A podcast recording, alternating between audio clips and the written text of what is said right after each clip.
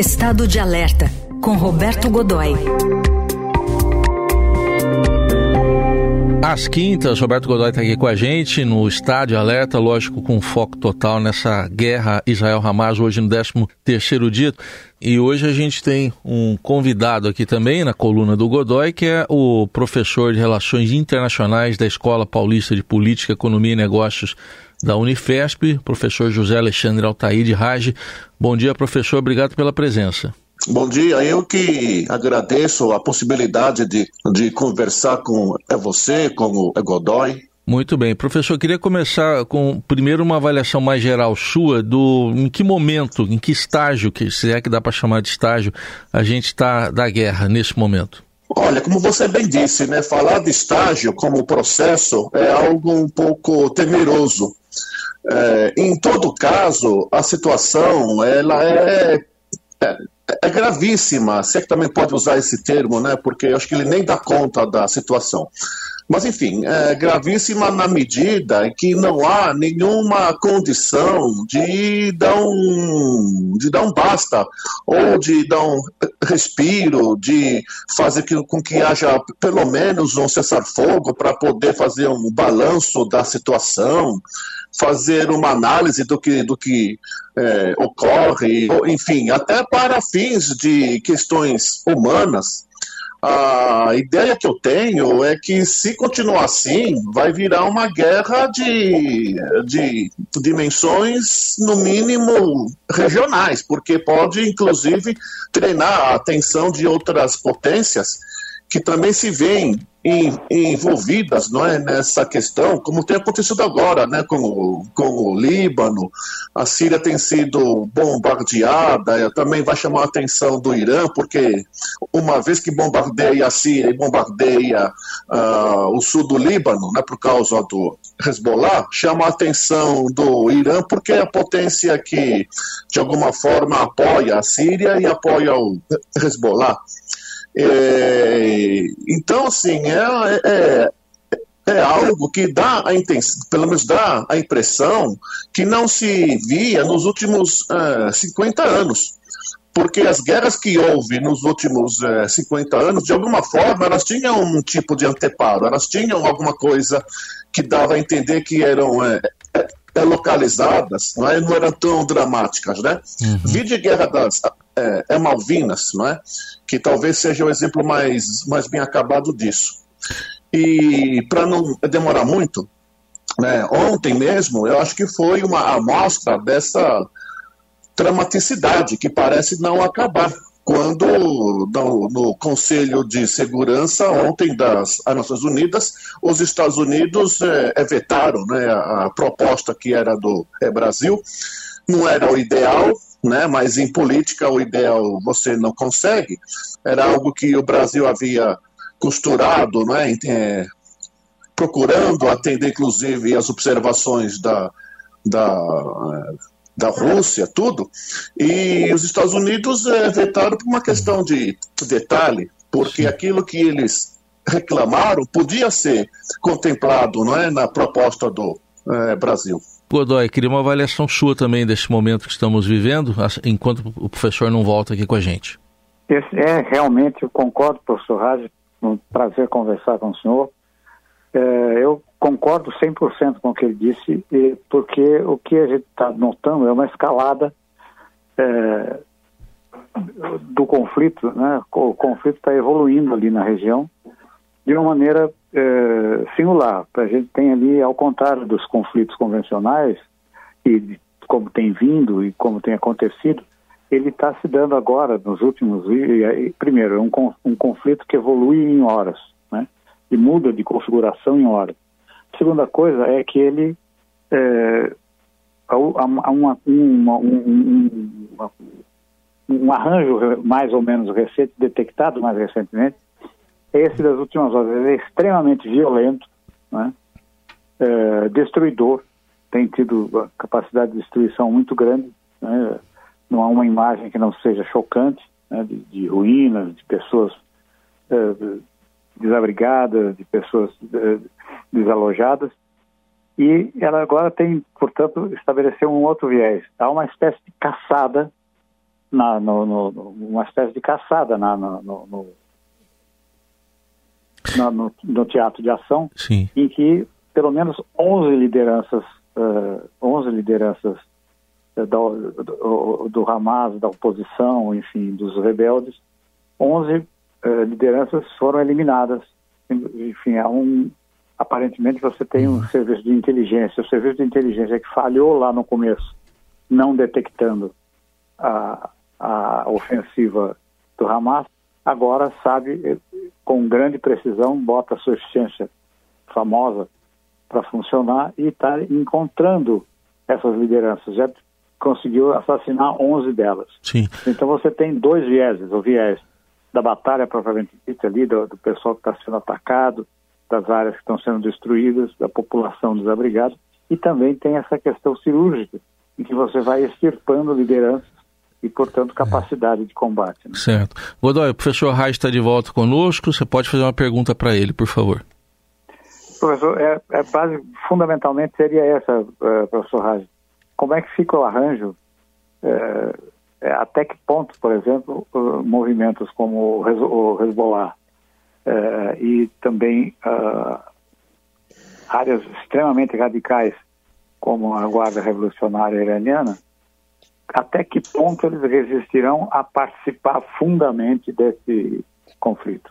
Oi, Godoy. Eu acredito que eles têm uma capacidade de resistência é, bastante alta, porque nem a inteligência israelense, acho que menos a americana, tem ideia uh, da profundidade e do senso de organização e também da possibilidade de substituição de, de quadros que esse pessoal tem. É, ou seja, uh, eu estava te ouvindo agora, né, e você disse que o, o, o, as, as forças israelenses eliminaram 11 quadros né, do Hamas, não é? É, será que já não há uma possibilidade de substituir uma parte desses 11 quadros é, por alguém que, que pode é, continuar esse trabalho, enfim, é, continuar essa ação que esses quadros do Hamas é, estavam é, fazendo? É? por quê? Porque também tem outro assunto que não sei se agrega agora, né, mas eu acho que também, enfim, de alguma forma ele pode ser citado, que assim, uh, diferente das forças americanas e israelenses, russas ou que seja, o pessoal que trabalha no Hamas, no, na, na Irmandade Muçulmana, ou, enfim, nesses, nesses é, setores, eles, eles veem o seu, o seu trabalho, eles veem a sua atuação nesses organismos como uma espécie de é, destino, uma espécie de salvação. É, eles não vêm, eles não trabalham nesses órgãos esperando que dê cinco da tarde, né? E eles voltam para para casa e dá um beijo na, na esposa e pergunta para o filho como foi para a escola. Né? Eles se dedicam a esses assuntos como uma questão de vida e, e, e morte, até porque eles também é, percebem que não há uma outra saída para aquilo que eles escolheram.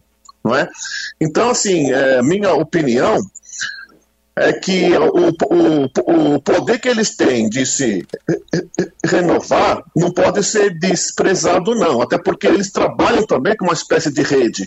Né? A, a, gente não tem muita ideia de como funciona essa, essa rede de cooperação, mas não dá para duvidar que ela uhum. não exista.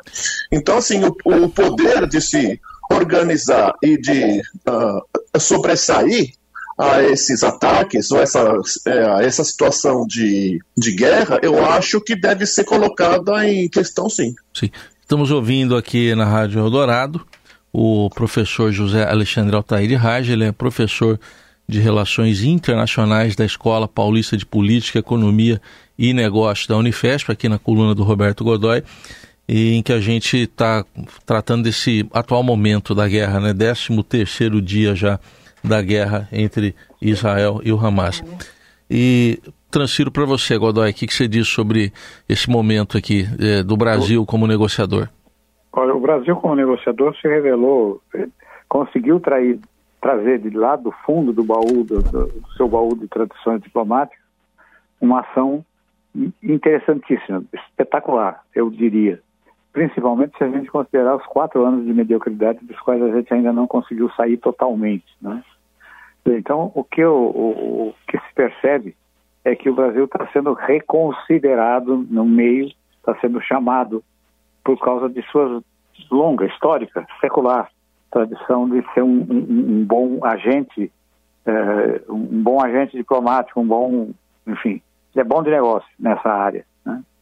Agora, inegavelmente você tem ali, por exemplo, entre os países com, com direito a veto, né?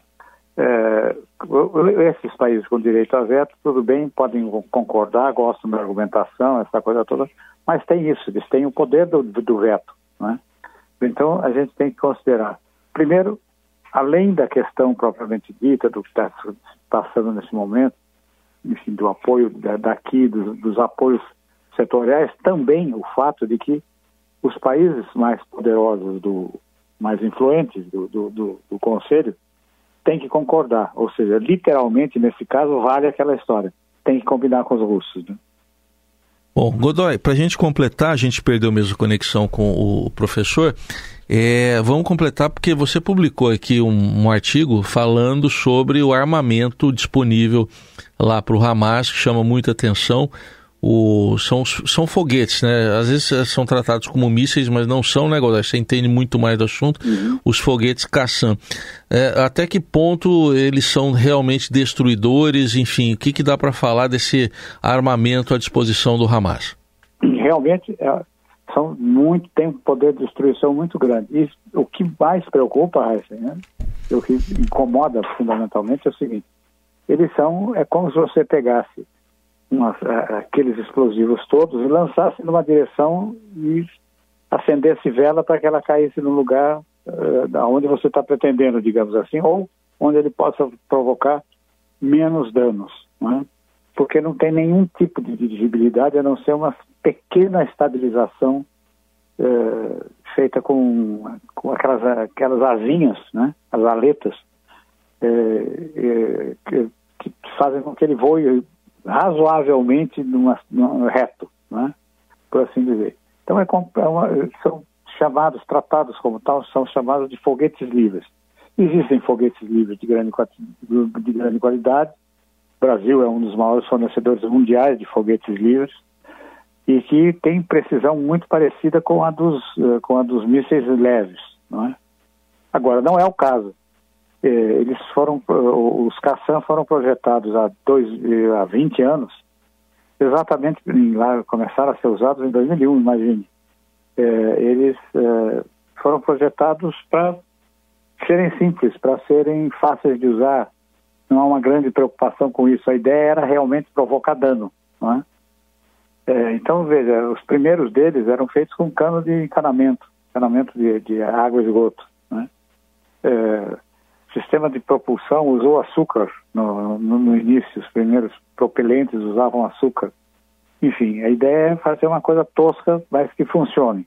E funciona. E aparentemente funcionaram no ataque. A, existem mais de 20 tipos de versões diferentes, alguns deles muito sofisticados, provavelmente construídos com consultoria e assessoria de técnicos iranianos, uh, coreanos do norte, ou coisas assim e que corrigiram essas falhas fundamentais, mais básicas, essa coisa toda, e hoje eles compõem o arsenal é, que é estimado pelo Serviço de Inteligência americano, e a gente sempre tem que ter um pé atrás aí, mas de qualquer forma é estimado com, com, com um, um, um, ele tem um ciclo de reposição de 10 mil unidades. 10 mil unidades você põe fogo no mundo, né, Raíssa?